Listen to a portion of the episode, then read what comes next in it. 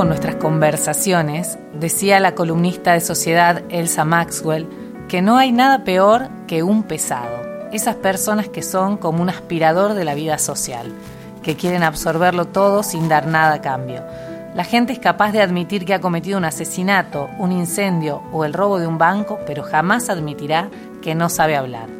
Por eso un consejo que daba era, si los noes y los yoes que has pronunciado en una reunión social alcanzan el doble dígito, no vas por un buen camino.